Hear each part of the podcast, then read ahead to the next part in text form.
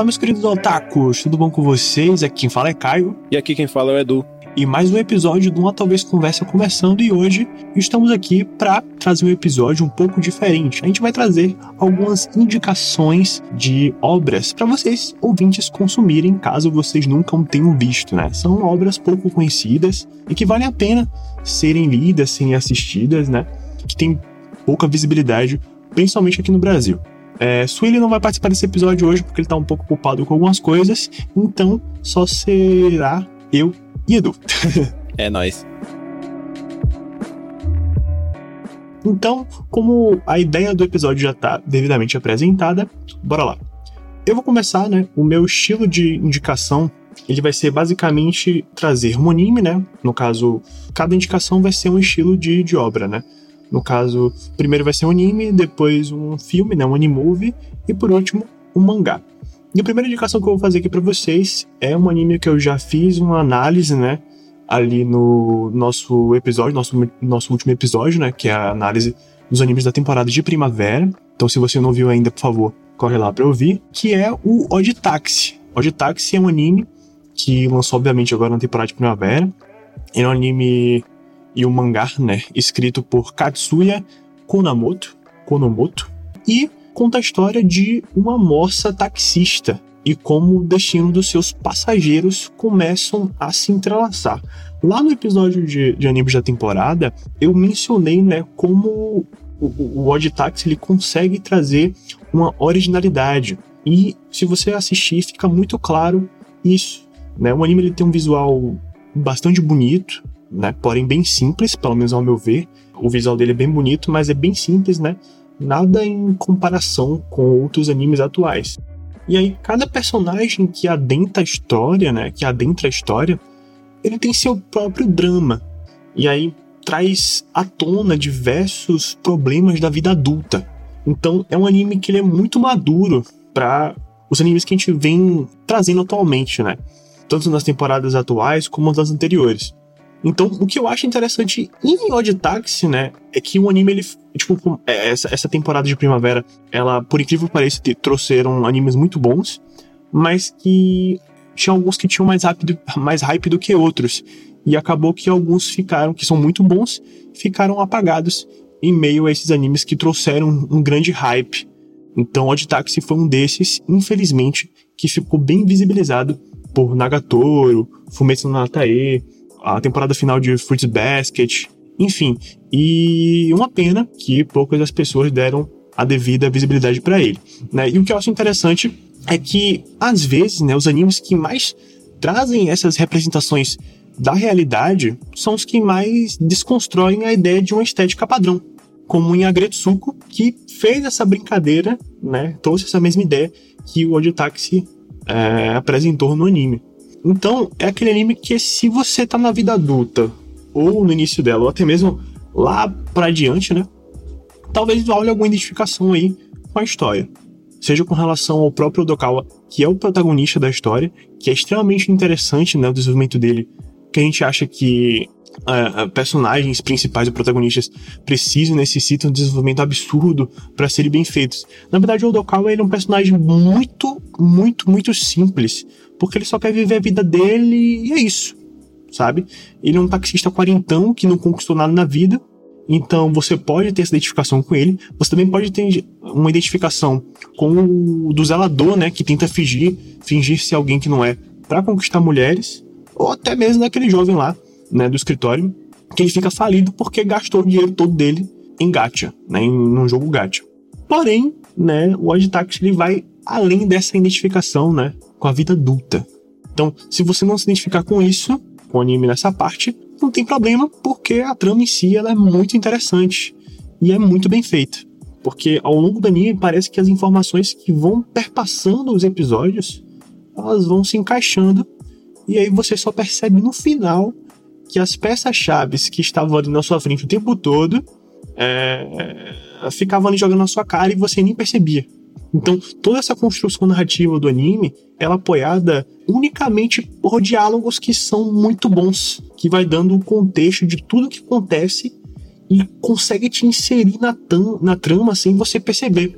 E, e até é no diálogo que o mistério se desenvolve. Então, para mim é isso que é ser uma produção audiovisual. É isso que deveria ser. Para além de uma construção visual impecável, você tem que ser você tem que se aprofundar na história, a história que tem que te conquistar. Então o anime não tem um visual impressionante, mas sendo sincero, para mim é perfeito, né? Para fugir desse estigma de trocentos milhões de animes genéricos e medíocres. Então, eu recomendo muito aí para quem tá buscando uma obra mais madura, sem fanservice ou coisa do tipo. E é uma história e, e é uma história pela história mesmo. Então, se você quiser um incentivo a mais, é, o anime ele tem uma alpaca capoeirista, então é sobre isso. Eu não sei se Edu já. Tipo, eu sei que a gente comentou algumas vezes ali com, com o Su e tal. Vocês ficaram meio ainda. Ah, eu vou assistir, eu não vou. Então. Eu queria que vocês assistissem muito, tanto você quanto o Sui. Cara, é porque assim. É, na real, Odd Taxi, desde quando saíram os animes da temporada, a lista, né? Antes de estrear tudo. Uhum.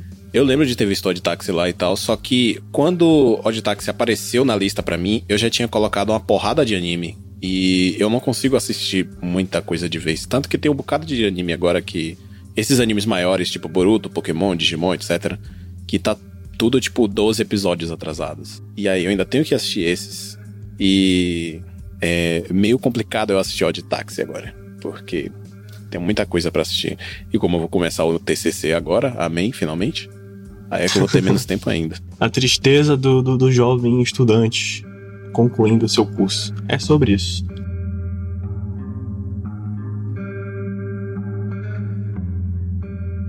Mas vai lá, Edu. Dê sua contribuição para a indicação aí.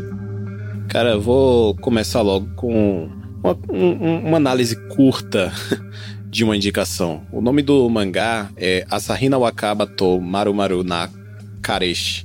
E se você não entendeu o que eu falei, porque eu tô todo em japonês, é só pesquisar a Asahina, é só pesquisar Asahina Wakaba. Asahina Wakaba, que vocês vão achar. É uma light novel, mas que que inclusive acho que já acabou em 2019, se não me engano. Mas o que eu tô lendo é o mangá. É, a história é do autor Hazama Takashi. É a única obra que ele fez foi essa, até onde a gente sabe, pelo menos no My Anime List é isso que tá dizendo. É, ele não fez nada além disso, ele só fez isso. Provavelmente deve fazer outras obras mais pra frente, né? Porque tem pouco tempo que acabou.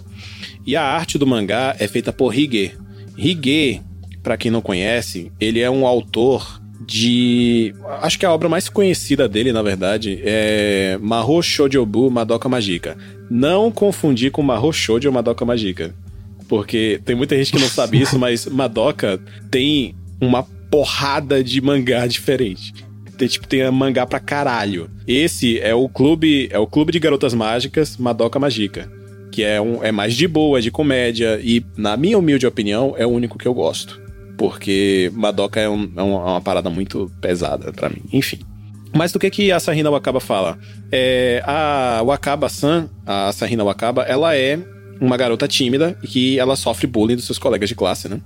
E ela, ela não reage, ela não levanta a voz, nada do tipo, porque ela é tímida e ela é, é meio, meio reclusa e tal, sabe? Aquele, é bem aquele estereótipo do, da pessoa que sofre bullying na escola.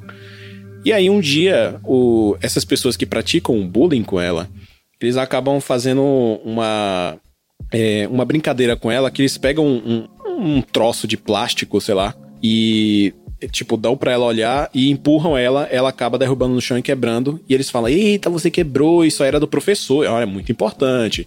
Ah, se você não quiser que a gente conte para ele, você vai ter que fazer o que a gente manda. Aí qual é a punição?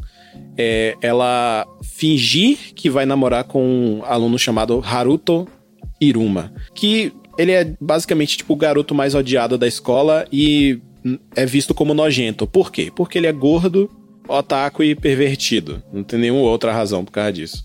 E aí ela fica tipo, porra, e agora, velho? Vou ter que fingir que tal. Aí ela acaba cedendo, né? Obviamente. Senão não teria história. É, ela se confessa para ele, eles começam a, a namorar e tal. E inicialmente ela se sente horrível, sabe? Porque, tipo assim, é uma farsa e tal, né? Mas eventualmente ela acaba, tipo, se apaixonando por ele e tal. E obviamente que daqui pra frente, gente, é puro spoiler. Eu lamento porque eu não tenho como falar das obras. É, é, um pouco difícil falar das obras que a gente vai falar aqui sem ter spoiler, tá? Mas eu vou ter que spoiler mesmo. É, ela acaba se apaixonando por ele mesmo. E o tempo vai passando, ela acaba esquecendo que ela, era, ela tava fazendo parte de um jogo de punição. E não tem muito mais o que falar, porque o mangá ainda tá em publicação. A light novel já acabou, já, já me contaram tudo o que acontece, mas mesmo assim, o traço é bonito, a, a obra é legal, não tem ete, é bom, é sempre bom ressaltar isso. E é fofo. Tipo, chega ao, chega ao ponto de. Acontece uma parada que aí sim é que eu não vou contar.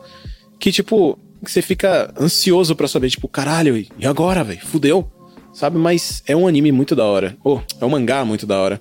E é, é, aquela coisa, tipo assim, por exemplo, uma coisa que a gente vai descobrindo lendo, e a Wakaba também vai descobrindo, é que o Haruto, na verdade, ele não é tipo esse. Não é só tipo um cara gordo e otaku pervertido. Não, ele, tipo, ele é um cara gente boa, com coração grande. Os colegas de classe dele, os colegas da sala dele, todos gostam dele, admiram ele, querem proteger ele a todo custo tudo mais. E ele é o tipo de. aquele Sabe aquele, aquele cara assim que você quer ser amigo? É tipo, eu lembro que quando eu comecei a, a, a, ler, que foi descoberto isso, que tipo, ele é um cara gente boa, eu acabei me lembrando daquele. daquela obra que você gosta, Caio, aquele Ori no Monogatari, eu acho. É Ori? Ah, sim, Ori Monogatari. É isso, um Ori Monogatari. Shoujo. Que é aquela coisa assim, né, de tipo. É, a galera julga o cara pela aparência, só que ele é um cara super gente boa, é um doce, um amor de pessoa. Sim. É, tipo, me lembrou bastante isso. Sim, não sim. tem exatamente. Não tem a mesma vibe, até porque o Monogatari é bem mais leve. Enfim, é bem mais leve e tal. Já a Sarina Wakaba é, é um pouquinho pesado, porque, tipo assim. Não, não é que seja pesado, é que, tipo assim, você acaba sentindo, pelo menos para mim, né? Você acaba sentindo um pouco de ansiedade atacando quando você lê. Porque você fica, tipo assim, caralho, e agora? Fudeu? Tipo, e aí eles vão descobrir, eles não vão descobrir? E, sabe, você fica sem saber o que fazer, então dá um pouquinho de, de ansiedade. Mas eu recomendo, é uma boa leitura, é gostosinha. Só, acho que só tem. Atualmente só tem 15 ou 16 capítulos por enquanto. Ah, legal, tá em andamento então a produção do mangá. E eu queria comentar que eu adoro quando um mangá, um anime, ele subverte essa ideia de protagonista padrão, velho. Tipo esse que tem, traz um, um personagem gordo, né? E tal. Isso me atrai muito. Isso é um, um toque muito original das obras de fazerem isso, subverter esse padrão.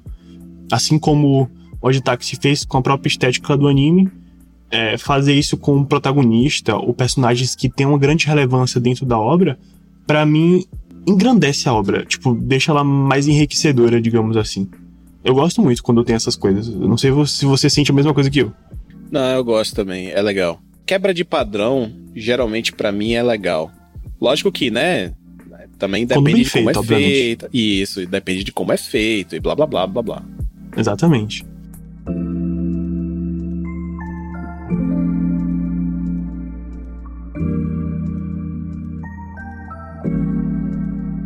Cara, minha segunda indicação, ela vai ser um filme, né, um anime É um anime que eu tenho a impressão de que poucas pessoas aqui no Brasil, né, na comunidade otaku brasileira, assistiram esse, esse anime. É um filme muito, muito, muito bom. Tá? Ele tem 13 anos já, foi lançado em 2007, que é o Sword of the Stranger. É um filme né, dirigido por Masahiro Ando, né, e um filme produzido pelo estúdio Bones. Né, o filme ele, se passa no período Sengo, no Japão, né, e tem aquela clássica história de um samurai lobo solitário. O enredo é bem básico, ele é bem simples, mas toda a estrutura narrativa dele é muito bem feita. E para mim, é tipo, essas coisas onde a simplicidade acaba se tornando um charme da obra, para mim são as melhores que tem, cara. O filme ele não testa a sua inteligência, ele não te trata como idiota. E a comédia ela não é um, ela no caso, o filme ele tem um pouquinho de humor, mas não é uma comédia exagerada não. Aquelas comédias que acabam sendo um pouco apelativas. E o filme ele me agrada muito justamente por essa simplicidade e a forma como a estrutura do roteiro é bem trabalhada. Tudo é muito bem trabalhado, né? Tudo é muito sóbrio. Até mesmo as, nas partes de luta, né? Os roteiristas eles colocam elementos que fazem com que a gente se importe com a história e com alguns personagens. E isso me agrada muito porque são muito poucos é, animes, mangás, animovies que conseguem fazer isso. Geralmente eles fazem aquela estrutura narrativa bem clássica, que é trazer um protagonista, aí você ambienta, né, o espaço que ele vive. Traz ali desenvolvimento sobre ele. Aí traz alguns elementos ali, tipo amigos, futuro par romântico, algo assim. É, o antagonista ali do, do meio pro final, etc. Né, as problemáticas que ele vai enfrentar. E nessa ela, ela, ela, ela é muito diferente porque é algo que, inclusive, que até me, me deixou bastante entusiasmado, que foi mostrar o potencial e a construção do antagonista logo no início, né, logo no início do filme. E aí, a partir daí, ir construindo o caminho do protagonista até ele. Isso me agradou num nível absurdo, cara, porque vai te trazendo aquela, aquela vibe do tipo, porra, caralho, quando rolar uma luta desses malucos vai ser brabo demais. E essa essa vontade de você ver algo, né? Esperar algo e, né, ao longo do, do, do, do perpassar, né, do filme, isso é muito gostoso. É, te, de, te entusiasma, te deixa curioso para saber qual vai ser o, o desfecho. E essa estrutura narrativa, esse elemento narrativo que o próprio filme utiliza é muito bom, cara.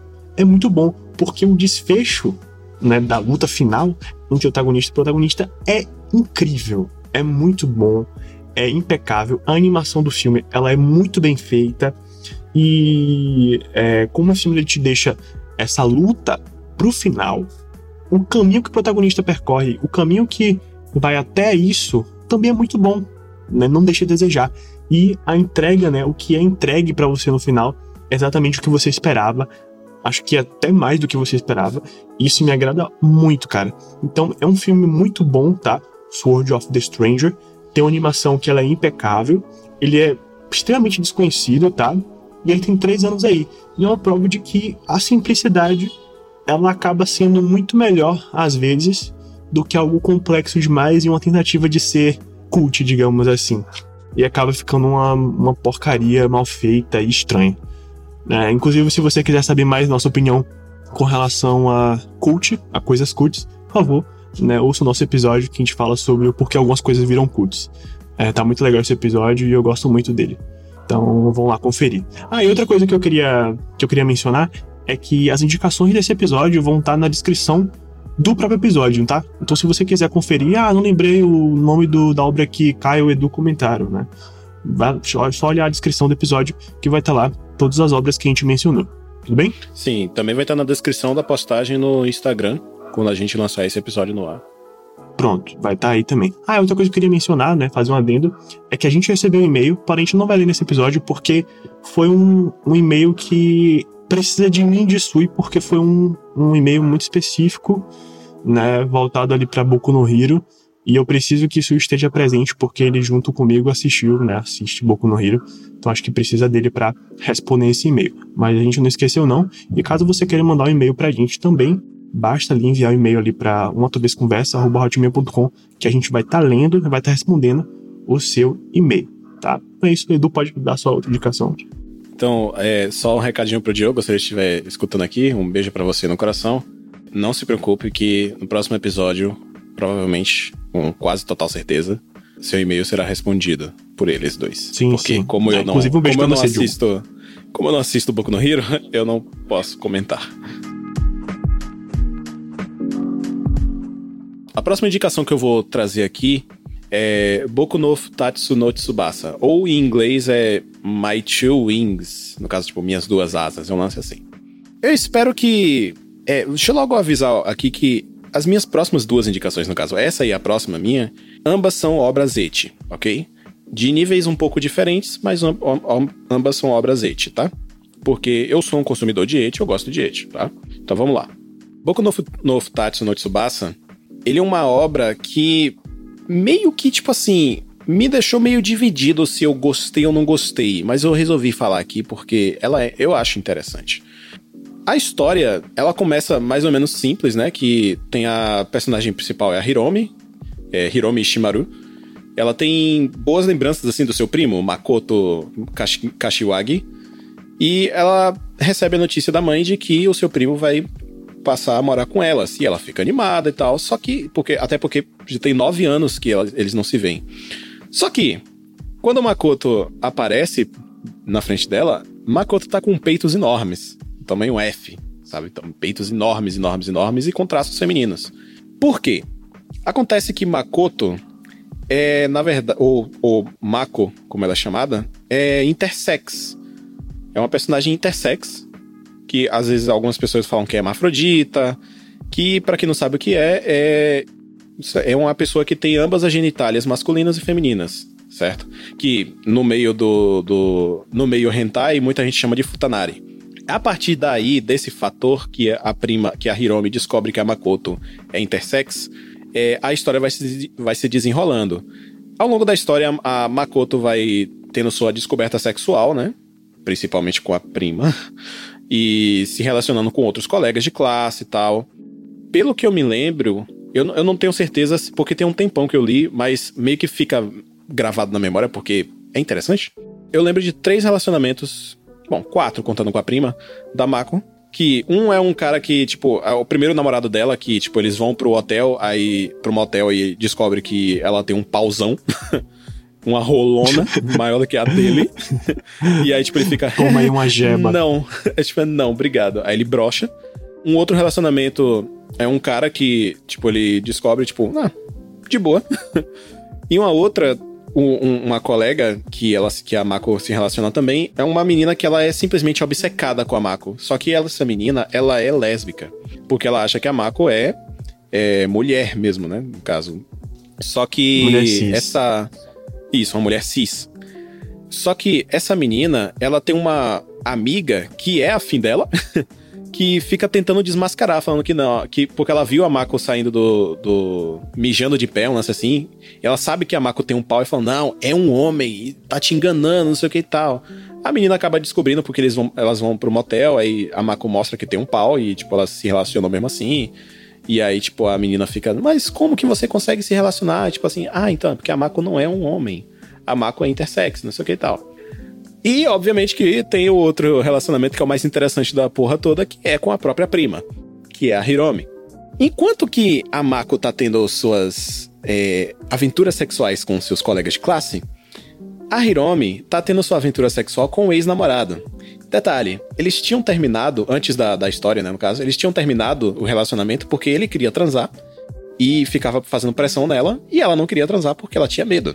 Só que aí tudo isso muda quando Hiromi e Mako estão tomando banho. E aí, do nada, tipo, a, a Mako acaba puxando a, a Hiromi, a Hiromi escorrega, e ela cai em cima do pau do, da Mako. E aí, a Hiromi perde a virgindade. Em um simples acidente de banheira. E aí ela passa a transar com seu ex-namorado, eles voltam e tal, e é isso aí. É. É bizarro, né? Muito bizarro. Assim, eu tô aqui chocado. Pois é. Mas assim, eu ainda não cheguei na parte mais bizarra. Por incrível que pareça. Meu Deus, ainda tem mais. Meu Deus. Aguarde. Como eu disse, gente, spoiler. Mas mesmo com spoiler, eu, eu peço que vocês vão atrás desse, desse, desse mangá. Obviamente que ele é cheio de eti, porque, né, não teria como não ter eti, sendo que ele trata de sexo. Mas é um eti que, obviamente, ele tá bem inserido na narrativa. Até porque, né, tá falando de sexo. O, o, o problema do plot é que chega um momento em que a, a Mako ela recebe por correio um celular. Só que esse celular é estranho porque ele não funciona, não precisa recarregar, não faz ligação direito, não sei o quê. E o celular fala com ela. E o celular, a voz do celular fala que é o pai dela.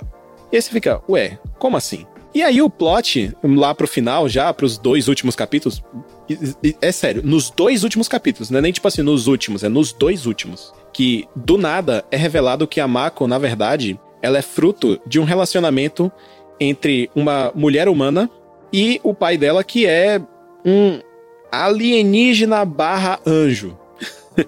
que explicaria o porquê fuck? que ela é intersex. Pois é. Sim. e Meu gente Deus do tem... céu, brother. Pois é, aí tem uns agentes que são dessa raça que estavam atrás da Mako. Porque sim, foda-se, não existe um motivo, eles só estavam atrás dela. E aí, tipo, depois que descobrem tudo isso, rolam umas paradas lá, num, num prédio. E aí o, o mangá pula alguns meses pro futuro. A Hiromi tá, tá em casa e tal, e com saudades da Mako, porque a Mako sumiu. E aí a cena final do mangá é a Mako aparecendo na porta da Hiromi. E é isso aí, é o que tudo dia que elas ficaram juntos no final. E esse é o plot que, tipo, que você fica, what the fuck? De onde veio isso? O quê? é muito aleatório. É um mangá finalizado isso? Finalizado, é meio velho, acho que é 2000, 2009, eu acho. E assim, o, o autor, ele se chama Yui Toshiki, e ele é autor de alguns rentais, certo? Tipo My Sisters, tem um rentai dele chamado My Sisters, e tem uma obra que é, virou até anime, chamada Kirara, que é dele também. Se alguém conhecer, é, provavelmente não, porque é, é tão obscuro quanto esse mangá. Deve ser trash. Cara, eu achei muito doido. Uma... No começo eu tava tipo, caralho, que mangá novelesco, né? Aí depois eu fiquei, que porra de anime é esse, mano? Sim, velho. E pior não, que mangá, assim, né? é, pior que é tipo assim, ele começa assim, uma parada massa, tipo, porra, personagem intersex, massa. E aí vai desenrolando e tal. É um negócio, tipo, ah, é uma novelinha e tal. Só que quando pega esse, esse plot dos alienistas, fica tipo, quê? Do nada, velho. Que bagulho Deixa, Fiquei muito perplexo. Muito perplexo. É isso, né? Eu fiquei interessado só por causa do personagem intersex. Eu queria ver qual é a, da qual é a proposta narrativa dele ali e como vai construir a relação dele com outros personagens. Talvez eu até leia para ver como é que é.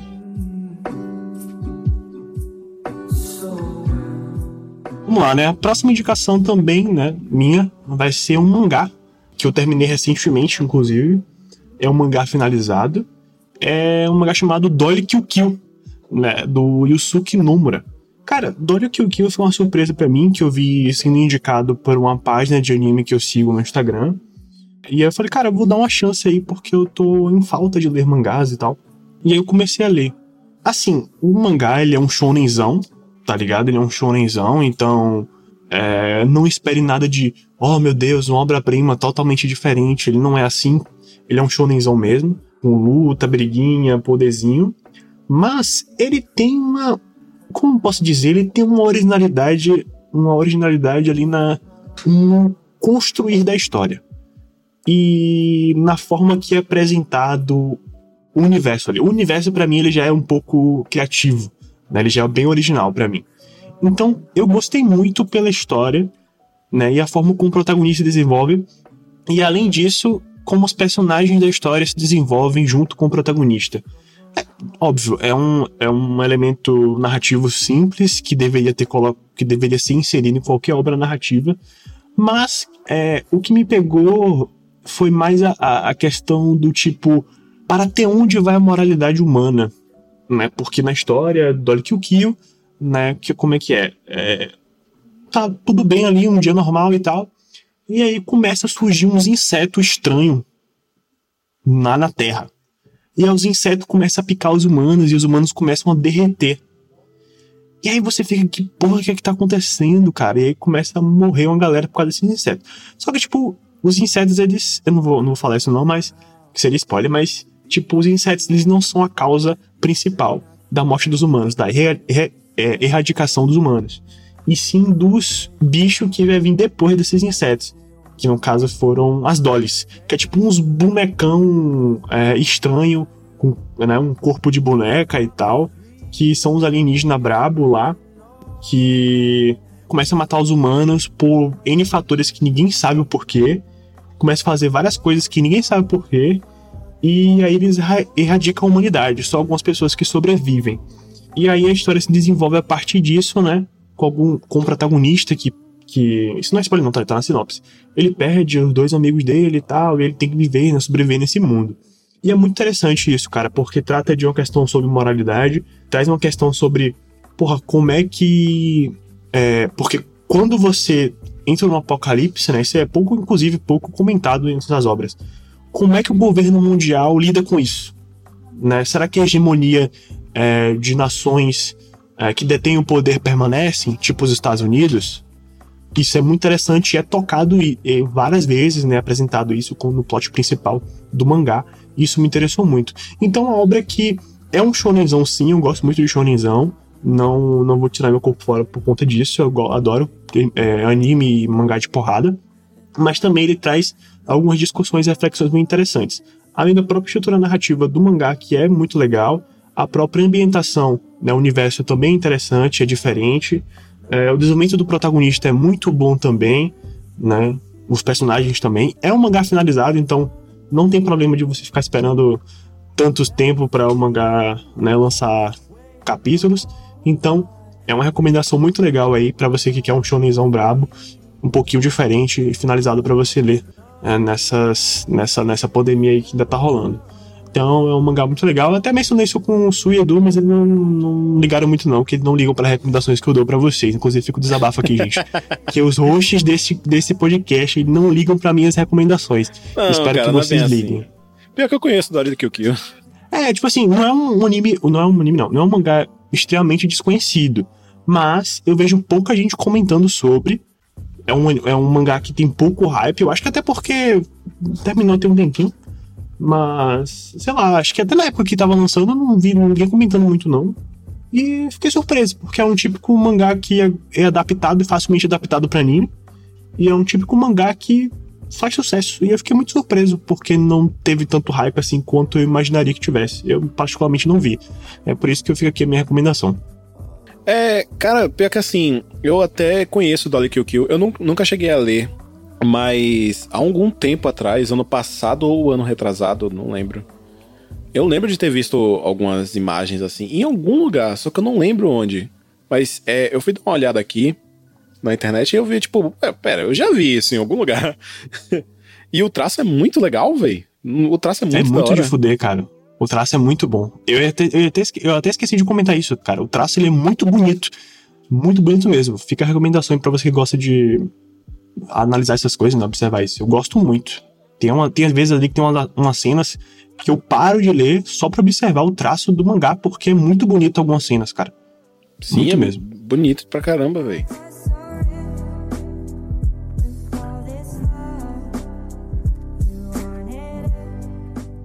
Mas é, vamos encerrar aqui com uma última indicação que é Ashitabasan Chi no Mukokurashi vai ficar em japonês mesmo. E se quiser pesquisar, você pesquisar Shitabasan que você vai, vocês vão achar.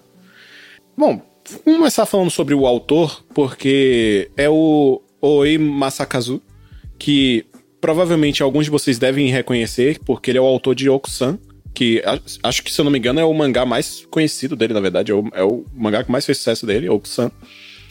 E, como eu falei, esse também tem Eti, só que, diferente do Oku no Futatsu, Ashitabasan, ele tem muito mais eti e é, tipo, escrachadamente um eti. Tipo assim, a cada página, vamos dizer, tem pelo menos uma cena de eti. É nesse nível. Poxa. Mas. Pois é, mas. Apesar disso, é, é um mangá bem. bem legal, assim. É bem wholesome, sabe? Bem, tipo. dá um calorzinho no coração. Porque ele é fofo. O, o mangá conta a história de Mutsumi Soma, que ele tá noivo da Hinata Ashitaba e aí, como eles ficaram noivos, ele foi, ele se mudou pra casa da família dela, né, para morar com ela. Nessa casa moram, além da Renata, né, moram a mãe dela, a irmã mais nova, a irmã mais, é, a irmã do meio, no caso, porque ela é a irmã mais velha, e a tia. A irmã mais nova é uma criança e ela age como criança. Então, tipo assim, ela é com coisa de inocência mesmo. E ela acaba tratando o Mutsumi como, tipo, um cachorro. Tanto que ela chama ele de cachorrinho. É, e age como criança mesmo. E é aquela coisa de criança mesmo, sabe? De inocência, por exemplo. De pega uma cueca e fala assim: Nossa, que estranho, sabe? Nesse, nesse nível assim. É bem coisa de criança mesmo normal. A irmã do, do meio, ela é uma estudante do colegial, é bem folgada, é preguiçosa, não faz nada. E não gosta muito do cunhado. A tia é uma Nietzsche, né? Ela é uma otaku reclusa que ela raramente aparece, inclusive, no mangá. Tipo, lá mais pro final que ela começa a aparecer mais, mas geralmente ela raramente aparece. E. Tanto que sempre que ela aparece, ela, ela olha pro Mutsumi, tipo assim: tem um homem na casa! Tipo, quem é esse? E a mãe, que é Kurumi, o nome dela, se eu não me engano.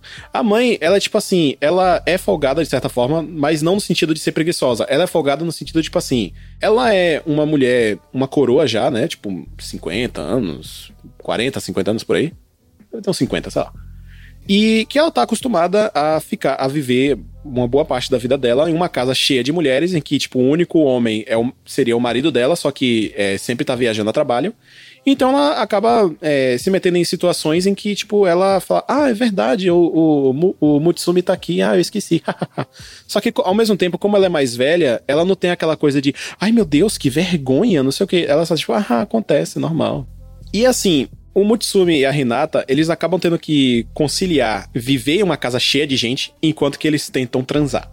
Porque eles querem eventualmente ter uma casa própria para eles, criar uma família para eles e tudo mais. Eventualmente, o marido da família, né, o, o patriarca da família, que inclusive foi professor do Mutsumi durante o, o colegial, é, acaba aparecendo, né? Ele voltou de, de viagem e tal. E aí é, rolam mais algumas coisas que eu não vou falar aqui por questão de spoiler, porque também não vou spoiler a porra do negócio todo, né? Mas, é, como eu falei assim, é um mangá que é bem fofo e é legal, bem legal mesmo, assim. Apesar do eti, ele é muito legal. Chega ao ponto de, tipo assim, de me fazer chorar em certos momentos.